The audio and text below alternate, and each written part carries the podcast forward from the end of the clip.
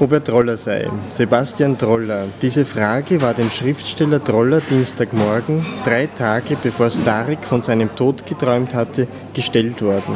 Von einem der drei in Zivil gekleideten Kriminalbeamten, die er an ihren Lederjacken schon durch den Türspion als Polizisten erkannt hatte denn so verzerrt hatten sie durch die kleine Linse, in der sie ihm in diesen Augenblicken regelrecht entgegengewachsen waren, gar nicht aussehen können, dass ihm ihre Profession nicht sofort klar gewesen wäre. Troller hatte die Tür aufgesperrt, sie hatten ihm einen Hausdurchsuchungsbefehl vors Gesicht gehalten und ihn nach seinem Namen gefragt. Pro forma, wie man in dieser Stadt sagte, und ihm die richterliche Genehmigung auch gleich wieder weggezogen.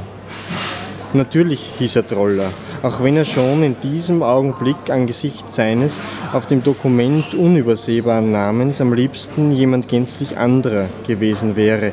Und mit diesem ihm eigentlich unerklärlichen Gedanken war er dann, während die Kriminalpolizisten schon in die Küche weitergegangen waren, auch noch einige Augenblicke in der offenen Tür stehen geblieben.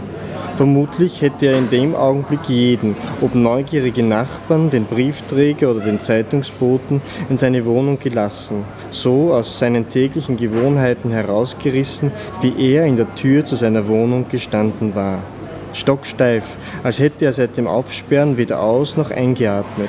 Und erst die lapidare Mitteilung, er solle besser in die zu durchsuchenden Zimmer mitkommen, sonst wären spätere Beschwerden gegen eventuelle Funde zwecklos, weckte ihn wieder aus seiner Starre. Troller schloss die dicke, von der Vormieterin übernommene Sicherheitstür und folgte dem Beamten in sein Wohnzimmer. Auf die Frage nach dem Grund der Durchsuchung bekam er die lapidare Antwort, man hielte es nicht für ausgeschlossen, dass er mit dem Tod von Lena Weißbrot, der Hausbesorgerin, etwas zu tun haben könnte so als wäre ihr Tod und genauso die Tatsache, damit in Verbindung gebracht zu werden, etwas Alltägliches. Ihm Näheres mitzuteilen hielt keiner der vier für notwendig und er selbst hatte auch nicht nachgefragt. Dabei hatte er vom Tod dieser Frau erst heute erfahren und sich zuerst nur gedacht, dass die Hausbesorgerin viel zu jung zum Sterben gewesen war, zumindest im Gegensatz zu den alten Frauen, die sonst noch das Haus bewohnten. Eine davon hatte ihm in der Früh beim Postholen erzählt, was am Vortag offenbar geschehen war.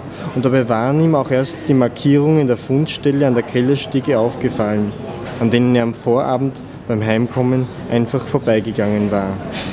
Dass nun ein Verbrechen nicht mehr ausgeschlossen werden konnte, hatte er der Alten jedoch nicht geglaubt. Und jetzt, da die drei Polizisten, so als wäre das gar nichts Besonderes, schon dabei waren, seine Wohnung zu durchsuchen, hielt er es für noch weit unglaubwürdiger. In der Selbstverständlichkeit ihrer Arbeit kam ihm sogar vor, es wäre für ihn gar nichts Neues, als hätte er das alles schon einmal erlebt oder zumindest in einem Buch davon gelesen. Als sich Trolle nach einiger Zeit erkundigte, ob er ein ihm wichtiges, gerade davor erst erhaltenes E-Mail zumindest kurz beantworten dürfe, waren die Ermittler in ihre Durchsuchung allerdings schon so vertieft, dass Troller seine Frage mehrmals wiederholen musste. Die abschlägige Antwort jedoch nahm er dann genauso ungläubig hin wie die Tatsache der Hausdurchsuchung selbst. Und tatsächlich fielen ihm die Beamten schon kaum mehr auf. Eine Zeit lang saß er noch am Esstisch, blätterte in der Zeitung oder schaute in die vor den Wohnzimmerfenstern ruhig fallenden Schneeflocken. Fast lautlos waren die Autos, die an diesem Vormittag durch die Gasse fuhren. Troller stellte sich ihre Fahrspuren im Schnee vor und wie diese anfangs vielleicht wirklich noch verschiedenen Spuren mit der Zeit zu einer einzigen von allen benutzten wurden. Irgendwann war schließlich noch ein vierter Beamter aufgetaucht, ein älterer, der offenbar nicht zu den dreien gehörte, sich nur kurz umgesehen, ihn offenbar dabei gar nicht wahrgenommen hatte und ebenso schnell wieder verschwunden war. Und zumindest ihn hat er bestimmt schon einmal gesehen, auch wenn er nicht sagen konnte, in welchem Zusammenhang. Später kochte Troller Tee, bot den drei Kriminalisten welchen an, jedoch vergeblich, und verfolgte mit der heißen Schale in der Hand ihr routiniertes Vorgehen. Während dabei aber der Gedanke, dies alles womöglich aus einem Buch schon zu kennen, immer öfter auftauchte, blieben ihm im Nachdenken letztlich immer weniger Anhaltspunkte übrig, wo das gewesen sein sollte. Mechanisch wendeten die drei seine Teppiche, untersuchten Bilderrahmen, Regale und Kästen, sogar die noch warme Bettwäsche öffneten sie, zogen das Leintuch ab und betasteten die Matratze von allen Seiten. Es war, als hätten sie eine Art kindlicher Freude daran, alle Stauräume seiner Wohnung auszuräumen und privateste Gegenstände befühlen zu dürfen. Nie gerieten sie dabei in Hast und redeten kaum miteinander. Oder kam ihm nur wegen des Schneefalls an diesem Tag, auch erinnern, alles so still vor?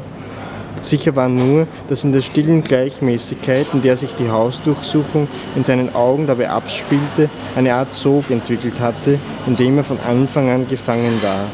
Und auch die Kriminalisten schienen ihren Bewegungen letztlich immer mehr zu versinken. Denn alles, was an ihrer Arbeit kurz davor noch behende und leicht ausgesehen hatte, ging irgendwann nur mehr in quälendem Zeitlupentempo vor sich. So bliesen sich die zu untersuchenden Gegenstände vor den Beamten auf, ließen ihnen immer weniger Raum, verteidigten ihn regelrecht vor ihrer Suche. Vor allem die Bücher, von denen jedes einzelne in der Hoffnung etwas Verdächtiges fiel heraus, mit den Seiten nach unten aufgeklappt werden musste, bildeten immer höhere, mannshohe Türme, wurden zu gefährlich schwankenden Wohnungswolkenkratzern, zwischen denen die drei Polizisten allmählich verschwanden.